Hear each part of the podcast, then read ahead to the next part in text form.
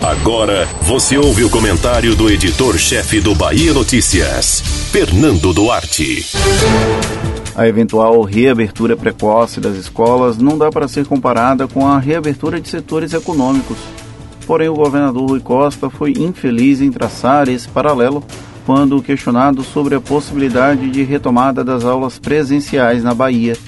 Para ele, se ninguém falou sobre genocídio na retomada dos shopping centers, não dá para se preocupar com a exposição da comunidade escolar, caso opte pelo reinício das atividades em salas de aula físicas. De um modo bem simplista, até que a comparação caberia. A sociedade começa aos poucos se acostumar com as medidas de distanciamento social. Em uma hora vai acontecer o retorno das aulas para estudantes da rede pública e privada.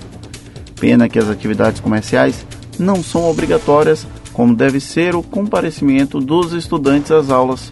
Enquanto a população pode ter a opção de não ir aos shoppings e até bares e restaurantes, os alunos não terão chance de escolha.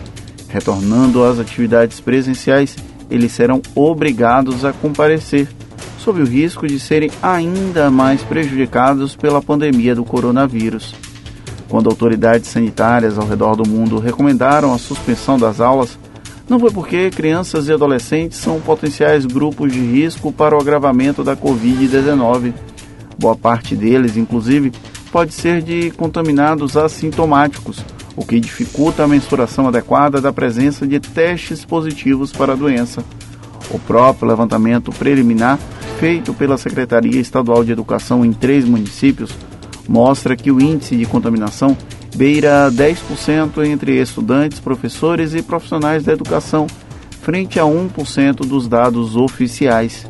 Logo, retomar as aulas pode gerar uma onda de contaminação difícil de prever, e a disseminação no sentido escola-casa, algo que tentamos evitar a todo custo desde março. Em algum momento, será necessário retomar a rotina das classes.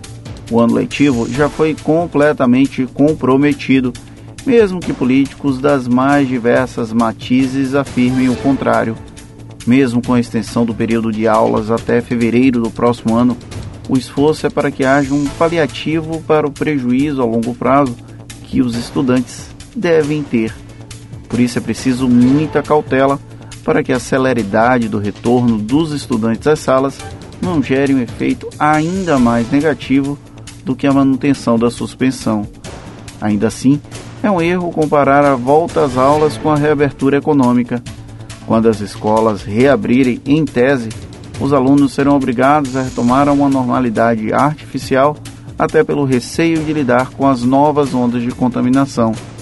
Será que os pais estariam dispostos a expor os próprios filhos ao risco? Ir ao shopping, a bares ou a restaurantes é bem menos essencial do que retomar as escolas. Você ouviu o comentário do editor-chefe do Bahia Notícias, Fernando Duarte.